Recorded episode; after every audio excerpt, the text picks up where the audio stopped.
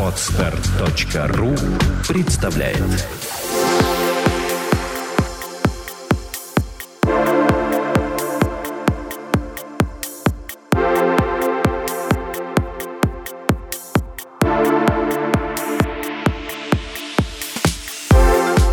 Добрый день, дорогие слушатели. С вами подкаст «Психология, миф и реальность». Его бессменная ведущая Александра Иванова. И Андрей Капецкий. Здравствуйте. Сегодня мы решили поднять необычную тему, интересную для бизнес-сообщества. Хотим мы поговорить о бизнесменах. То есть я бизнесмен, я управляю своими людьми. Легко ли я управляю своими людьми? Правильно ли я управляю? То есть, грубо говоря, мы говорим о персонале, управлении персоналом, о управлении бизнесом вообще и насколько на это управление влияют эмоции. Александра недавно была на одном из форумов, э, который посвящен информационной безопасности. И ее доклад вызвал, в общем-то, неподдельный интерес. И даже один человек подошел к ней и сказал, что он приехал специально только из-за этого выступления, потому что все остальное он уже слышал не один раз. Было очень приятно, конечно. В общем-то, вот в этом контексте этого выступления мы решили записать такой подкаст о бизнесе, о безопасности и как эмоции влияют на управление вообще вашими деньгами. Так как эмоции влияют? Да, действительно, 18 17 декабря 2014 года я была приглашена в качестве специального гостя в компанию PricewaterhouseCoopers на семинар, касающийся уязвимости и угроз информационной безопасности. Было очень приятно и очень необычно, на самом деле, такое приглашение получить всемирно известной компании. вообще такой узкоспециализированный вопрос, где говорилось в основном о компьютерной защите с помощью mm-hmm. софта или с помощью специальных каких-то ключей, тогда, ну, то есть технической какой-то защите информации и защите банков от мошенничества управления деньгами. И там сквозило во всех выступлениях изменениях одна очень такая важная мысль, которая, в общем, ответила на мой вопрос, почему они меня-то пригласили, зачем меня. Я не специалист в информационной безопасности. Там были представители компании Касперский, например, представители самого PricewaterhouseCoopers. То есть очень разные были специалисты. Вы понимаете, мысль эта заключалась в следующем, что самая большая угроза информационной безопасности любого бизнеса находится между стулом и клавиатурой. Ну, раньше говорили между рулем и сиденьем. Ну, да, перефразируют да. они э, известное изречение, такое ходящее выражение. я, в общем, поняла, зачем я там нахожусь. Мне пришлось поделиться своим опытом. И, вы знаете, я бы хотела начать подкаст вот с чего. Давайте вообще определимся, кто такой предприниматель? Э, человек, который вкладывает деньги в товар либо производство для достижения прибыли. Я, я знала, что Капецкий ответит примерно в таком духе. Сумничал. Да. 5 баллов. Давай зачетку. Я вот что хочу сказать. Люди, которые занимаются бизнесом, не все являются бизнесменами. А, поясните. Это бизнесмен – человек, который делает дела. Все-таки пассивное создание, которое просто выдает свои деньги в управление кому-то, в надежде, что тот принесет ему прибыль, это все-таки не бизнесмен. А он относится Даже... к рантье или нет? Это может быть не обязательно рантье, это может быть просто мечтатель. Угу. И я специально заостряю на этом моменте внимание наших слушателей. Я чуть-чуть попозже объясню, почему. Часто, когда смотришь интернет, слушаешь какие-то подкасты. Мы тоже предприниматели, мы тоже бизнесмены и пытаемся делать бизнес. Подкасты, которые мы здесь пишем, несут просветительскую часть. Но у нас есть и свои проблемы развития компании «Чувство покоя». И мы тоже учимся. И для того, чтобы быть эффективными в бизнесе, очень важно обладать определенными человеческими качествами. Мы усвоили очень важный урок. Бизнесмен – это тот, кто сам управляет своим поведением и своими деньгами. Бизнес – это всегда эксплуатация наемного труда. Это именно эксплуатация и именно труда. Вот так скажем. Вопрос весь в чем? В том, что люди, которые говорят, что я много занимался бизнесом и там много раз прогорал, это говорит о чем? О том, что человек бизнесом не занимался. Он занимался мечтаниями. Люди как думают, что вот они кому-то доверили, и оно дальше все чудесным образом само собой будет происходить. Мы часто видим на форумах для предпринимателей, типа бизнес-молодость. Вообще ребята на бизнес-молодости хорошие вещи говорят, дельные. Но это приносит пользу только тому, кто встает с дивана и начинает это делать. А тот, кто сидит и ждет, что ему дадут гениальную идею, которая сама по себе будет э, его, ну, озолотит. И самое главное, деньги для реализации гениальной идеи. Да. Не для них этот подкаст. И вообще подобная продукция, подобная информация в интернете и книги вообще не для них. Мечтатели, они так и останутся мечтателями. Это не бизнесмены. Все-таки бизнесмен человек активный. Да, бизнесмены совершают массу ошибок. Они постоянно что-то пробуют. В этом и есть смысл бизнеса, активность. И если вы не активны, если вы сидите на диване и мечтаете о миллионах, не а, совершая никаких реальных действий по управлению своей компанией, по подбору каких-то средств, если вы не вникаете вообще в бизнес, в свой, включая там подбор продуктов, подбор рекламы, подбор э, персонала, ну и так далее. То есть вы должны быть в курсе всего, то вы э, проиграете. У вас не будет полной картины. Вы уже не бизнесмен. Это значит, что вы безответственно подходите к своей деятельности. Бизнес и компания ваша – это организм живой. И если человек не придет на рабочее место и не начнет работать, вы будете владельцем какого-то имущества и кучи каких-то документов, но вы не будете владельцем бизнеса. Владелец бизнеса – это человек, на которого работают другие. А, я бы хотел тогда разделить, наверное, есть люди, которые могут заниматься бизнесом, у них для этого есть качество необходимое, да? Есть люди, которые хотят заниматься бизнесами, бизнесом, но у них этих качеств нету. Вопрос первое, как первым совершать не то, что меньше ошибок, да, а делать более правильные шаги, совершает тоже количество ошибок. А вторым, как приобрести качества, э, необходимые для ведения правильного бизнеса, который не приводит к убыткам. Потому что многие хватаются за бизнес, говорят, вот я сделаю. Ты ему говоришь, реально это не так. Многие считают... А он вот, тебя не слышит. Да, и ты говоришь ему, ну, он считает, там, я получу прибыль 100%. Я говорю, «Э, если ты получишь 20%, это... Вот ставь 20%, это реально. А лучше 10. Исходи из 10%. Потом будешь смотреть, где у тебя слабые места и увеличивать эту прибыль. Но не ставь эти 70 или 100%. Ставь меньше. Это реальность будет ближе. И меньше будет у тебя голова болеть от того, что что-то не получается. А, что касается первой категории, вот как раз на них, на действительно реальных бизнесменов направлен нынешний подкаст, и мы им будем подсказывать сейчас. Это люди смелые, которые не боятся ошибаться, которые не боятся нести ответственность. Бизнес – это очень много ежедневной, рутинной и крайне неприятной работы, крайне неприятных действий. Ежедневно. И так много дней и много лет. И так от начала и до конца и без конца. Вот это суть бизнеса. То, что при этом приятным бонусом на вас падает прибыль, это, это как раз предмет удовольствия. И чтобы его достичь, нужно пройти вот все то неприятное и совершать это самому самому. Увольнять, самому выбивать деньги из э, дебиторскую задолженность из клиентов, самому оправдываться перед клиентами, если ваш персонал что-то испортил. Да, на первом этапе... А, на первом этапе. Конечно, это очень важная вещь. Если вы владелец огромной крупной компании, это одна история. Но к нам-то приходит как психологам за советом, а как вот начать это делать? Угу. Но если вы не дочка там, не, не сын там Рабиновича, ну, да, как в том анекдоте, то, собственно говоря, все своим трудом. И нужно уметь спрашивать, нужно уметь тяжело трудиться, потому что весь персонал, работая за зарплату с 10 там, до 6, он отработал, и он ушел, а вы продолжаете работать. У вас нет выходных, у вас нет ночного отдыха, вы продолжаете решать проблемы, потому что вы собственник. Фактически ваша цель – это достигать удовольствия от рутинной работы. Совершенно верно. Тот, кто это понимает, тот не боится совершать ошибки. Бизнес – это действительно большое количество ошибок, в том числе приводящих к финансовым потерям, приводящих к каким-то потерям в отношениях, с кем-то и найти баланс, чтобы нужно действительно иметь самообладание. То есть иметь очень стабильную психику и уметь много работать. Как говорил покойный Стив Джобс, основатель компании Apple, между диваном и жопой доллар не пролетит. Понятно.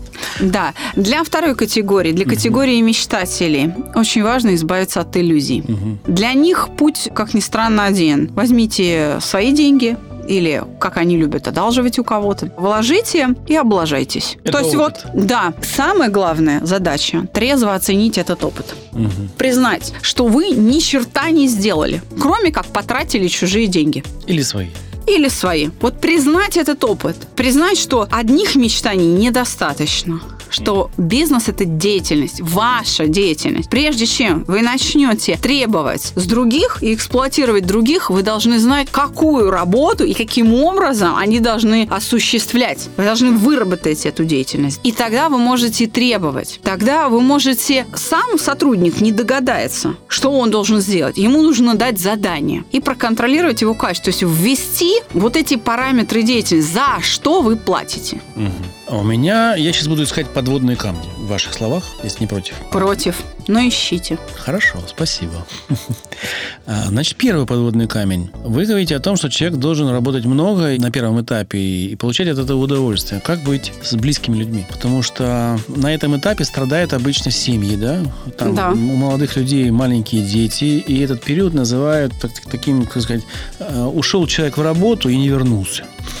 Ушел на фронт и не вернулся. И распадаются семьи, и человек получает как бы из-под э, дыха удар, потому что семейная жизнь рушится. Как сбалансированно подходить к работе, чтобы и работать много, но в то же время и семье уделять? Какие качества для этого нужны? Это первое. Второе, ошибиться, вы говорите, да, вот, м, вот этим людям. Ну, допустим, ошибаться на свои деньги, это ладно. А ошибаться на чужие деньги, каким образом это, почему это правильно? Потому что на самом деле он же будет испытывать потом не только разочарование по поводу денег, которые потратил, он еще и должен. У него страх возникает, что нужно он деньги ну, возвращает, да? Вот Стоит- именно ради этого страха. Этот страх будет неизбежен. Вот ради того, чтобы человек испытал этот страх, он должен совершить эту ошибку. Именно этот страх заставит его думать и заставит пересмотреть свое поведение. И вот этот неприятный опыт, вот эта горечь разочарования заставит человека думать. А как же быть с э, тем, что есть люди, кто не испытывая вот этого разочарования, при- приходил к успешному бизнесу?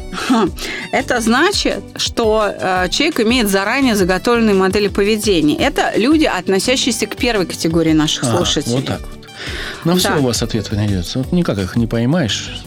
Я думаю, наши слушатели зададут хитрые вопросы. Я Ну, больше чем уверен. Ну, пусть задают. Я люблю хитрые вопросы, и э, потому что они повышают мою квалификацию. Ваши вопросы – хороший тренажер для нас. Так что, Задавайте. э, да, принести нам вред можно не вопросами, а молчанием. Мгм. А к первой категории вернемся. Как не быть работоголиком и не быть рабом работы, бизнеса, денег, но при этом получать прибыль и сохранить Для этого семью? нужны знания, которые позволят распоряжаться ресурсами. Опять же, чтобы не быть работоголиком, очень э, важно иметь в качестве ресурса трудовой ресурс. Либо это ваши партнеры, либо это именно наемный труд. квалифицированно. Квалифицированный наемный труд, соответствующий вашим требованиям к работе, которую они должны выполнять. Эксплуатация чужого труда высвобождает ваше время для семьи. Вот это важно понимать. И вот здесь как раз встает вопрос правильной организации этого труда наемного. Потому что прибыль – это закономерный результат правильной организации бизнеса. Еще раз подчеркну, что только человек может создать вам добавленную стоимость. Он должен прийти на работу и осуществить эту деятельность. Тогда вы получите прибыль. Но человек-то не прибор. И ему нельзя просто включить в розетку в 10 утра и в 6 часов выдернуть. Он переживает, он сам решает, что ему делать и как. У меня следующее. Я хочу пожаловаться. Жалуйся. У меня было пару проектов, в которых я приглашал друзей. После этих двух проектов я понял, что больше друзей я приглашать в проект не буду. Почему? Потому что с друзей спросить нельзя. Потому что они обижаются на тебя, ты с них требуешь, а они не выполняют, пытаясь как бы играть на твоем дружеском отношении к ним, да? И, в общем-то, приходит все к плачевному состоянию, бизнес загинается. Поэтому я никогда не буду нанимать на работу именно на работу. Не в соратники, а на работу родственников и друзей. Потому что с них очень трудно требовать. Человеку совестливому. Либо сразу этот друг превращается в поднаемного, и ты с ним прерываешь дружеские отношения и требуешь по полной, и он это знает. Либо не зови его вообще. Я для себя э, такую ошибку вынес, да, и хочу поделиться. И, наверное, ну, ее, может быть, и все знают. Как вы относитесь к этому? Андрей, это проблема вашей философии. Это вы так выстроили систему координат, что ваши друзья для вас неуправляемы. Ровно то же самое происходило бы не только в организации бизнеса с друзьями, но и в каких-то других просьбах, которые вы к ним направляли. Ровно то же самое в любой другой деятельности. Вспомните свой жизненный опыт с теми же людьми, когда они могли не поддержать какую-то идею на праздник, когда они могли в чем-то отказать там в общем деле, в общей тусовке дружеской, сочкануть и не выполнить выполнить договоренность. То есть это просто ваша проблема в организации своего окружения. Называется она попустительство. Значит, вы не имели достаточный авторитет перед этими людьми. Ну, я думаю, что когда мы начинали, авторитет я как раз имел. Э, ну, судя по тем разговорам, которые шли, да, что получилось фактически, да, первые то есть люди взяли деньги, зарплату свою, пообещали, что сделают работу, работу не сделали. Помимо этого, они еще и на меня навалили, что я с них требую слишком много. Я начал требовать уже со всей серьезностью, вплоть до выезда к человеку, объяснения ему на пальцах, что он не прав. Да, уже я поставил как бы на дружбе крест, потому что, в общем-то, проект страдал очень серьезно. И он пострадал таки из-за этих людей. Люди до сих пор обижены на меня, что я к ним приезжал э, разбираться из-за их бездействия. Хотя они обещали одно, сделали совсем другое. В итоге пострадал я, потому что я отвечал за деньги, которые мы брали у людей. Это то, о чем я говорю, что попустительство. То есть э, вы не оценили ресурс, которым вы располагаете. Да. То есть вы, прежде чем принять решение о найме друга на работу, пребывали в иллюзиях угу. относительно... Это но да. качество... Вы когда покупаете машину, вы же проверяете ее исправность. Угу. Значит, у вас стоит такая же задача задач по отношению к персоналу. Поэтому, если прям совсем плотно говорить о теме нашего подкаста, да, об управлении людьми, а в управлении людьми есть одна проблема. Мы до момента выхода человека на работу не можем достоверно сказать, какими качествами он обладает, потому что психометрических методов исследования на сегодняшний момент не существует. Любой тест психологический в основном применяют HR э, бланковые методики, снимает срез состояния психики на момент заполнения теста. Угу. Он может быть хуже, чем э, на самом деле, или лучше, чем на самом деле. То есть вы сейчас говорите То о том, что можно подготовиться да, к такому тесту? Да. Дело в том, что отбор персонала при приеме на работу – это очень важный момент, но нужно понимать, что он недостоверный. Это первый момент. Почему введен в практику давно да, испытательный срок? Чтобы посмотреть, как человек будет себя вести. Что он как личность из себя представляет. Добросовестный ли он, не ленивый ли, то есть трудоспособность его посмотреть, его коммуникацию с другими, насколько он способен подчиняться. Обидчивого человека на работу брать нельзя, потому что он не способен слышать критику. Ваши друзья были людьми обидчивыми, поэтому они были глухи к замечаниям. Понятно, да? Человек трусливый, он не будет принимать решения. Даже за те участки, за которые он получает зарплату. У него просто этой опции нет. Вы знаете, вот как вот, ну нет запасного колеса в комплекте у автомобиля. Ну нет, ну вот нет. Sad. У кого-то есть машина с кондиционером, а на этой не установлен кондиционер. Есть люди, которые, ну, трусливые, они не могут принимать решения. Их никогда нельзя ставить на начальствующую должность, на руководящую должность. Он никогда ни с кого ничего не спросит. Я еще раз хочу сказать, что отбор персонала – это важный момент. Но когда вы уже отобрали, вы должны понимать, что все люди примерно одинаковые по своим характеристикам психоэмоциональным. Найти человека вот абсолютно счастливого, который бы приходил на работу и способен был вытерпеть ваш гнев, усталость, вытерпеть кризис и снижение зарплаты, потому что что-то там случилось, и компания а, в убыток вошла, там политическая ситуация, не знаю, революция произошла. То есть, ну вот, какие-то такие вещи. Абсолютно счастливых людей единицы. Те, кто придут к вам, скорее всего, среди них таких людей нет. Это объективно. Нужно понимать, что абсолютно идеальный работник – это совершенно счастливый человек. То есть таких практически не существует на данный момент времени. Поэтому ваши требования к персоналу должны подкрепляться тем климатом, который вы, то есть теми условиями труда, которые бы позволили людям, находясь в неврозе, как большинству людей, как-то выполнять более или менее хорошо тот потенциал, раскрывая, который у них есть, те навыки, которые есть. Почему многие компании крупнейшие становились таковыми, тот же Apple там, потому что там вот эта атмосфера поддерживается определенная. Почему были одно время так популярны корпоративные тренинги, почему так важна команда образования и так далее. Как говорил Иосиф Виссарионович Сталин, кадры решают все. И это факт. Это нужно признать. Но рыба, как известно, гниет с головы. Если вы до крайности сами обидчивы, если вы гневливы, если вы трусливы, не можете собственного персонала спрашивать, ваш бизнес погибнет. Каждый бизнес, который вы будете создавать, он будет гибнуть. Мало того, если вас поставить на чужой бизнес, вы его развалите. Чрезмерная совестливость, когда вы берете на себя ответственность за то, что от вас не зависит. Люди становятся алкоголиками. Угу. Они начинают болеть. Когда 40, 42, 45 лет, в самом соку, вот, вот, вот уже компания, можно бы отдохнуть, инфаркт похоронили. Угу. Почему? Не выдерживает человек. Не выдерживает. Берегите себя. И имейте в виду, что от того, насколько вы соответствуете кодексу самурая, настолько вы успешны в бизнесе. Понятно. А вот э, есть бизнесмены, которые, как бы это сказать, ну, допустим, вот вы пришли к бизнесмену и говорите, у меня есть тренинг для вас, который позволит вашим сотрудникам стать идеальными. Вот есть же такой тренинг, да, у тебя? Ты скажи, ну, пока, я да, не скажу, что идеальными. Ну, близкими к хорошим людям, да? Ну, улучшить их, улучшить. так скажем, параметры ресурсные, ходовые да, качества. ходовые качества, мы можем, прокачку такое, да. А вам человек, бизнесмен, говорит, а нафиг мне это надо? Мне нужно, чтобы мне стучали сотрудники, чтобы у них была конкуренция между собой, потому что эта конкуренция рождает истинные мотивы для того, чтобы бизнес рос. Я вижу, кто растет, я его беру, поднимаю, он может втыкать людям, вот без стыда, да, и у меня бизнес работает. А вы мне что сделали? Делаете? Тюлени. Именно в таких компаниях процветает внутрикорпоративное мошенничество, потому что это управление через психическое насилие. Насильственная парадигма управления всегда, всегда убыточно. Можно, конечно, понимаете? А в чем убытки? А я вам скажу. Еще раз, внутрикорпоративное мошенничество раз. – это слив баз данных, баз данных. это откаты угу.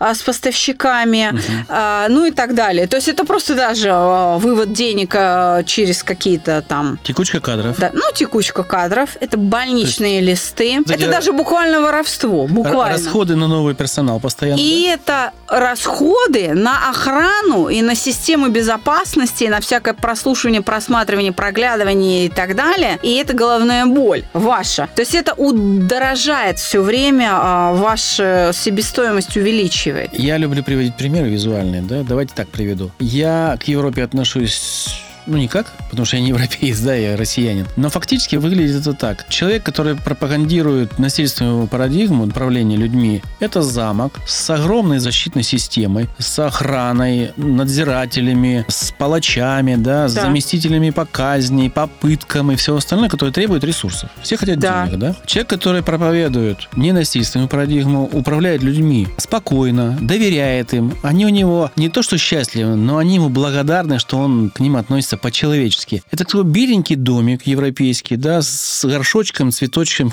Да, это Швейцария, Швейцария Женевское, да? озеро, да. То есть, когда Где люди... живут самые богатые. Да, когда люди, бизнесмены, говорят, да у нас бизнес, да, и ты читаешь, что его бюджет 3 миллиона долларов, безопасность, 5 миллионов долларов, корпоративное мошенничество, расследование, то встают, неужели люди не хотят, чтобы у них был вот этот швейцарский домик, и те деньги, которые тратятся на безопасность, шли даже на, на отдых людей, а все дело в том, да, все дело в том, что управление без насилия, без принуждения, ненасильственная парадигма управления требует очень высокого интеллекта, угу.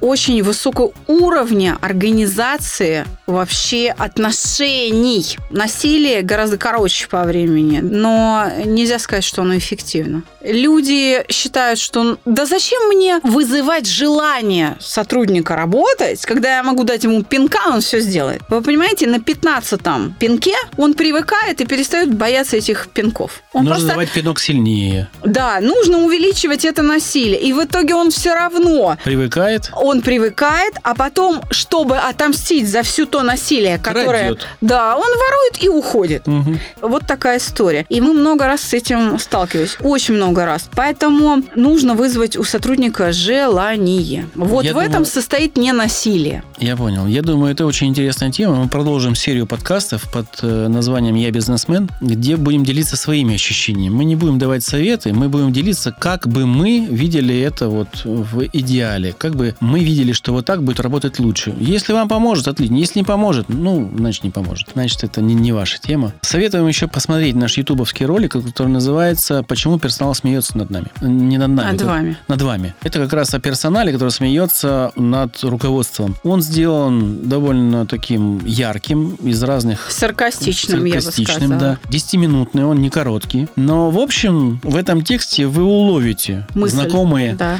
вам мысли, может быть, даже найдете некоторые ответы. Ссылочку мы прикрепим к этому подкасту. Спасибо, Александр, за интересный подкаст. Надеюсь, мы его продолжим. Обещаю. Все, отлично. Записываемся мы в прекрасной студии Moscow News Владимира Нелюбина. С нами работает звукорежиссер Андрей Соколов. До новых встреч. До свидания.